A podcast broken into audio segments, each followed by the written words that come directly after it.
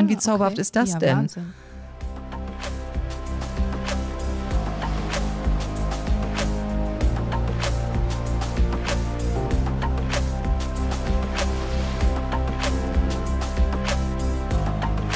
Vom Deich ins Ohr. Der neue Bremerhaven Podcast. Moin, mit frischen Infos aus unserer Seestadt. Am Mikro für euch heute Corinna, Dörte und Kira. Das war Daniel Flieger, unser Experte für Geocaching. Genau, und mit dem geht es auch gleich los. Den hat Corinna nämlich getroffen, weil er für uns zwei neue Routen in Bremerhaven erarbeitet hat. Geocaching, das ist ja die Suche nach dem Schatz. Genau, damit man sich dann am Ende, wenn man den gefunden hat, wenn man den Punkt gefunden hat, in ein Logbuch eintragen kann, um sich dort sozusagen zu verewigen. Und das Thema Logbuch spielen wir dann auch in einem zweiten Interview für euch heute. Und wen ich dort zum Interview getroffen habe, das verrate ich euch erst dann. Vom Deich ins Ohr. Frisch geforscht. Mein heutiger Podcast-Gast ist Daniel Flieger. Er ist Inhaber des Unternehmens Geheimpunkt und vom Beruf Schatzverstecker. Hallo Daniel. Hallo Corinna. Daniel, ich würde am liebsten gleich eine Umschulung machen, weil sich dein Beruf so aufregend anhört. Ähm, wie sieht denn ein Arbeitsalltag eines Schatzversteckers aus? ja, das ist wirklich ein sehr schöner Beruf. Ich glaube, ich habe den schönsten Beruf der Welt, bin ich zumindest von überzeugt. Ähm, lass mich da aber auch gerne eines äh, Besseren belehren, falls da jemand anderer Meinung ist.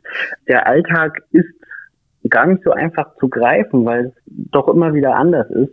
Ich habe vor zwölf Jahren mein Hobby Geocaching zum Beruf gemacht und hätte mir damals nie träumen können, dass mein Arbeitsalltag heute mal so aussieht. Ich habe das damals gemacht, weil ich die irgendwann ausufernden Kosten des Hobbys Geocaching, wenn man das etwas intensiver betreibt, dann kauft man sich dann doch nochmal ein Schlauchboot, Taucherausrüstung, Kletterausrüstung. Mhm. Ähm, und die, die Strecken werden immer weiter, die man fährt. Also es kann ein teures Hobby werden, wenn man es sehr intensiv betreibt, muss es aber nicht.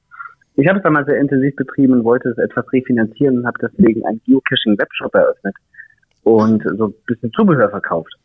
So, und das hat sich aber relativ schnell verändert. Über den Webshop kamen dann Anfragen von Gruppen, von Schulklassen, von Firmen, ob ich denen nicht zeigen kann, wie das Spiel funktioniert, so als Workshop oder als Team-Event. Ja. Und mittlerweile gibt es den Job nicht mehr, aber die Eventagentur Geheimpunkt, ähm, die hat, hat überdauert, die gibt es jetzt seit zwölfeinhalb Jahren. Wir machen eben fast jeden Tag Geocaching-basierte Firmen-Events und Teambuilding-Maßnahmen.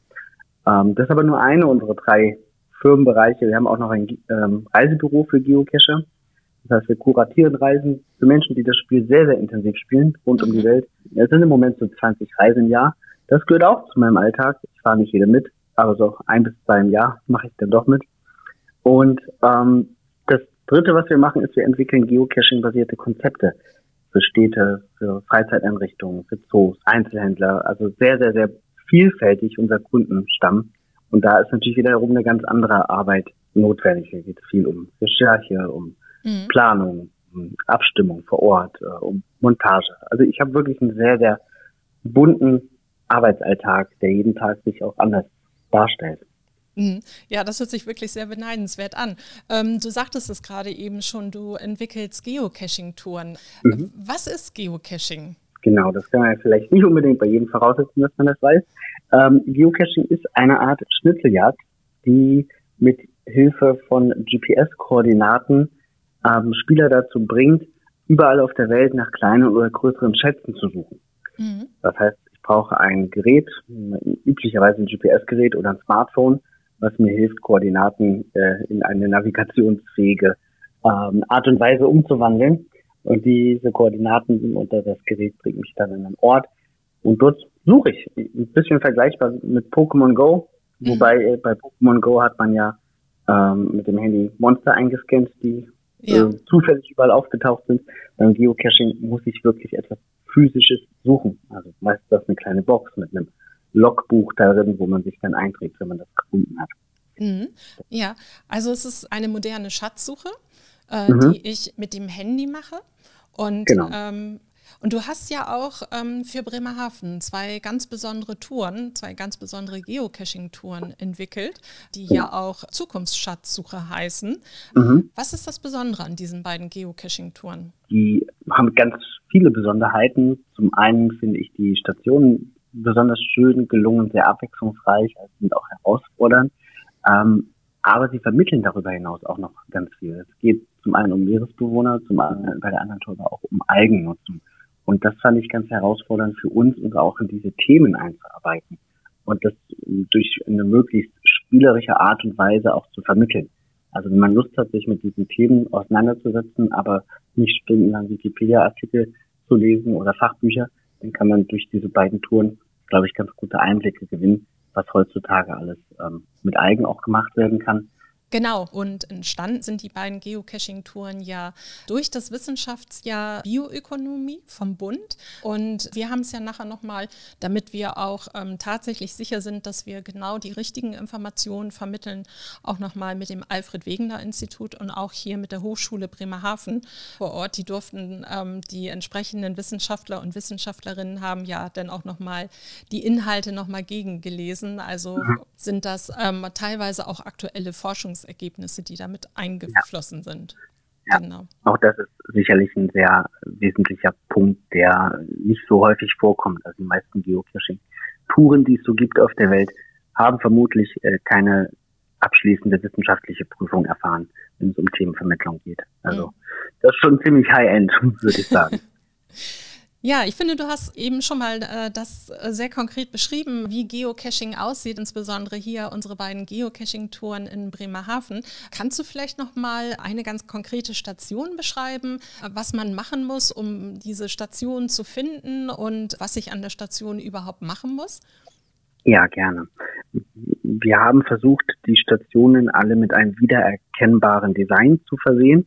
Das heißt, wenn man durch die Stadt Bremerhaven gehe, durch die Hafenwelten und das Schaufenster Fischereihafen, dann wird man auch als nicht geocachender Passant vielleicht einige Infoschilder erkennen, die mhm. auch wieder erkennbares Design haben und die vermitteln auch an Nichtspieler schon mal Informationen über das Thema. Das Besondere ist jetzt aber, dass diese Infoschilder alle eine kleine versteckte zweite Spielebene haben. Da mhm. gibt es zum Beispiel im Klimahaus ein, ein Schild, wo es ja, Informationen über das Klimahaus ähm, entsprechend gibt. Und im Text ist aber ein Lösungswort versteckt. Und um dieses Lösungswort herauszufinden, brauche ich ein kleines Zubehörteil, was die meisten vermutlich in der Hosentasche haben, nämlich ein ähm, Centstück oder ein Zwei-Cent-Stück oder eine ah. Büroklammer, irgendwas, mhm. was auf Magnete reagiert. Und mit diesem Hilfsmittel ähm, kann ich dann die versteckten Magnete hinter dem Schild ertasten ja, und Magnetismus wirkt dann darauf und so ähm, aus diesen fünf Buchstaben dann das Lösungswort bilden. Also jede Station ist so aufgebaut, Infoschild plus versteckte Ebene. Manchmal brauche ich ein Hilfsmittel, Handy, Taschenlampe oder ein Schnürsenkel. Steht da alles in der geografischen Beschreibung drin. Mhm. Ähm, mit Hilfe dieser Hilfsmittel ähm, oder meiner Tätigkeit kann ich dann eben die versteckte Spielebene herausfinden. So sind die Schilder alle aufgebaut, aber jedes hat einen ganz unterschiedlichen Mechanismus. Mhm. Also man merkt auch, ähm, wenn du von der Geocaching-Tour berichtest, dass du da wirklich mit Leidenschaft dabei bist. Okay, Daniel, ich danke dir ganz doll für das Gespräch und ich hoffe, dass viele Spaß jetzt oder Interesse an Geocaching äh, gewonnen haben und auch unsere Geocaching-Touren hier ausprobieren. Und ich hoffe, mhm. wir sehen uns auch bald mal wieder in Bremerhaven, vielleicht auch zu einer ja. neuen Geocaching-Tour. Ja, wir haben ja dann noch so ein kleines Projekt. Äh, latent auf dem Schreibtisch liegen. Genau, aber wir verraten noch nichts. Nein, nichts verraten. Genau. Ja, vielen Dank auch für die interessierten Fragen. Ähm, ja, und wer das ausprobieren will, einfach die kostenfreie Geocaching-App und die Adventure-App laden. Gibt kostenfrei für iPhone und Android und dann einfach mal loslegen. Kann nichts schief gehen. Genau, den äh, Link zu der App äh, legen wir in die Shownotes rein. Ja, wunderbar. Sehr schön. Dann vielen Dank auch an alle Zuhörer und bis bald im Wald, sagen wir in unserem Podcast immer. Alles klar. tschüss. Also, tschüss. Vom Deich ins Ohr. Die Zahl der Woche. Die Schatzkiste im Logbuch Bremerhaven ist reich gefüllt. Ihr könnt aus 473 Beiträgen wählen und euch informieren über 17 Einrichtungen hier in der Stadt Bremerhaven. Lest rein. Vom Deich ins Ohr. Nordkörpe. Logbuch. Wir haben gelernt, beim Geocaching gibt es ein Logbuch, wo sich jeder einträgt, der den Cache gefunden hat. Logbücher früher haben ja ein bisschen anders funktioniert und waren eher so eine Art Tagebücher, was Spannendes passiert ist und ähm, was es zu berichten gab. Und genau sowas gibt es auch bei uns, das Logbuch Bremerhaven. Und ich habe heute hier die Chefredakteurin dieses Blogs sitzen. Hallo Dörte. Hallo Kira. Mal in einer anderen Rolle. Ja, genau. Ganz faszinierend, weil heute interviewe ich dich. Ja, das tust du. Zu einem meiner wirklich Lieblingsprojekte auf meinem Schreibtisch. Das Logbuch Bremerhaven ist ja 2017 ja als Geschenk im Grunde zu mir gekommen ähm, mit der Frage, trauen Sie sich zu, das zu machen? Glauben Sie, dass es Sinn macht? Und ähm, die Frage habe ich in die Runde gegeben, all der Touristiker, mit denen ich vernetzt bin, mit denen wir auch vernetzt sind.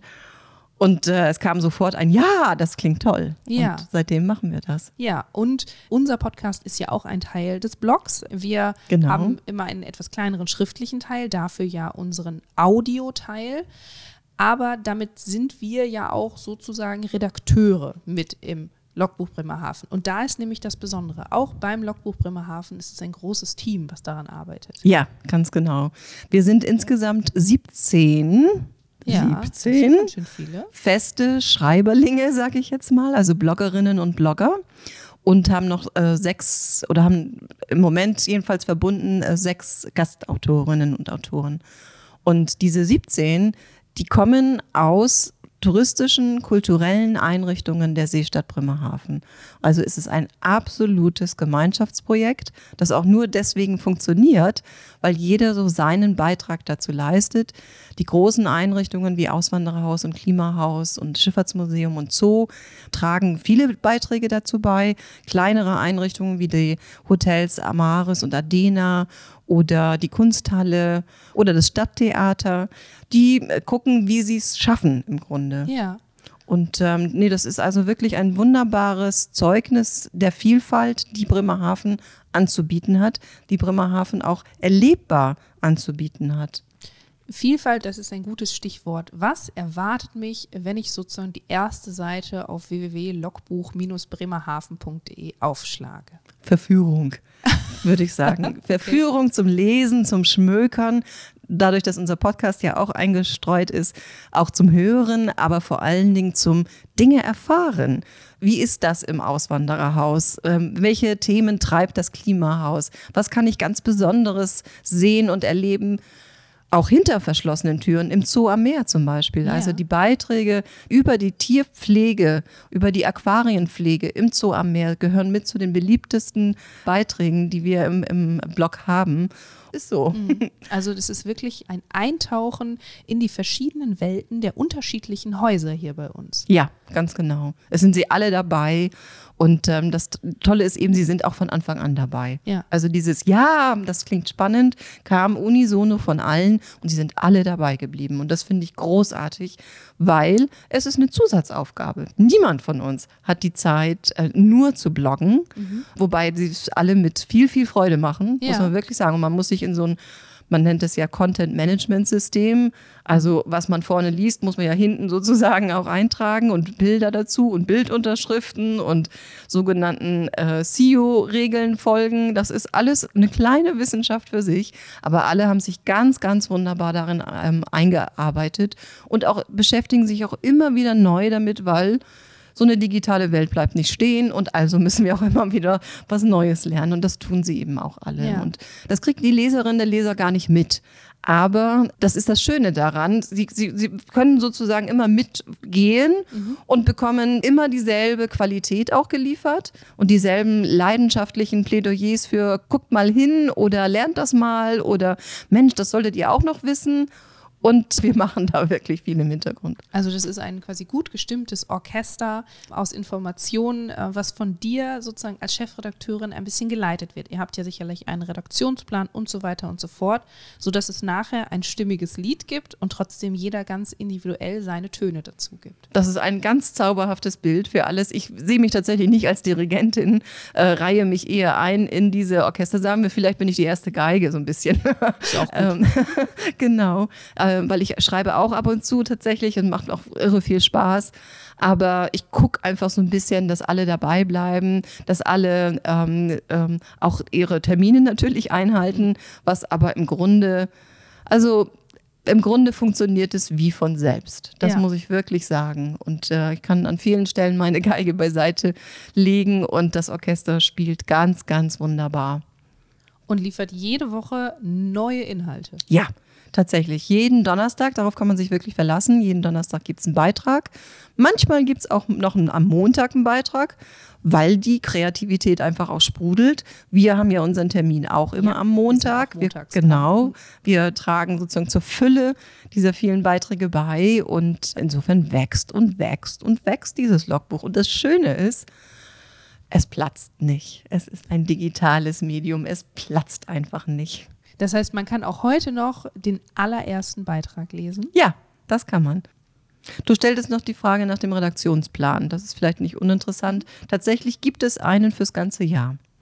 Okay. Das heißt, Anfang des Jahres setzt ihr euch zusammen und schaut, was gibt es zu erleben, ähm, worüber wollen wir schreiben. Ja, ganz genau. Und ähm, jeder trägt sich ein. Das ist ein Online-Formular, da trägt sich jeder ein. Und es gibt auch Veränderungen, so ist es nicht.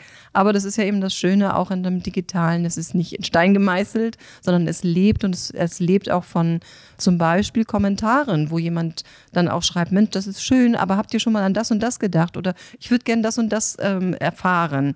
Also darauf reagieren wir natürlich auch, weil das ist das Tolle an einem Blog eben. Ähm, es lebt eben auch von den Kommentaren. Es ähm, braucht auch die Rückmeldung äh, von Leserinnen und Lesern, das hat mir gut gefallen oder wie gesagt, solche Zusatzinformationen auch. Oder dass jemand, was jetzt gerade passiert ist, auch so eine persönliche Erinnerung noch mit uns teilt. Ich meine, wie Ah, zauberhaft okay. ist das ja, denn? Wahnsinn.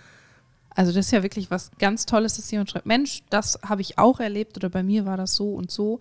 Aber das heißt, man darf auch Wünsche äußern. Man darf auch Wünsche äußern. Möchtest du etwa einen Wunsch äußern? Äh, ich habe jetzt spontan, ehrlich gesagt, keinen Wunsch, aber ich wäre total interessiert daran, ob jemand von unseren Hörern einen Wunsch hat. Also zum Logbuch und auch zum Podcast. Worüber sollen wir mal reden? Was interessiert euch da draußen? Und ähm, was möchtet ihr lesen? Oder welche Insights fehlen euch noch? Schreibt uns das doch gerne mal in die Kommentare ins Logbuch. Ganz genau. Ja, Dörte, vielen, vielen Dank für deine Zeit. Ich bin ganz gespannt, mit was das Logbuch noch weiter gefüllt wird, welche Erlebnisse und Details über Bremerhaven ihr da noch zaubert. Und äh, ja, dann bin ich gespannt, was noch kommt. Danke dir. Sehr, sehr gerne. Danke dir. Das war aber eine Überraschung. Ja, wer hätte damit gerechnet, dass wir eine Logbuchexpertin bei uns im Team haben? So ist das. Genauer hingucken lohnt immer. Auf jeden Fall. Und genau das macht ihr auch im Logbuch. Und ähm, genau das machen wir auch in unserer nächsten Folge. Wir nehmen euch nämlich mit auf die maritimen Tage. Genau. Hört unbedingt rein. Wir sind in zwei Wochen wieder auf Sendung und sagen für heute Danke fürs Zuhören. Bis zum nächsten Mal. Tschüss.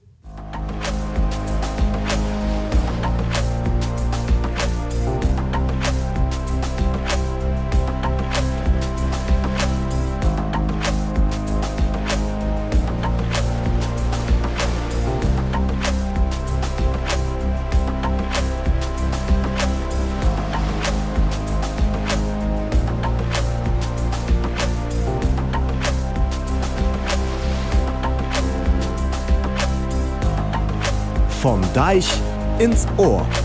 Der neue Bremerhaven Podcast.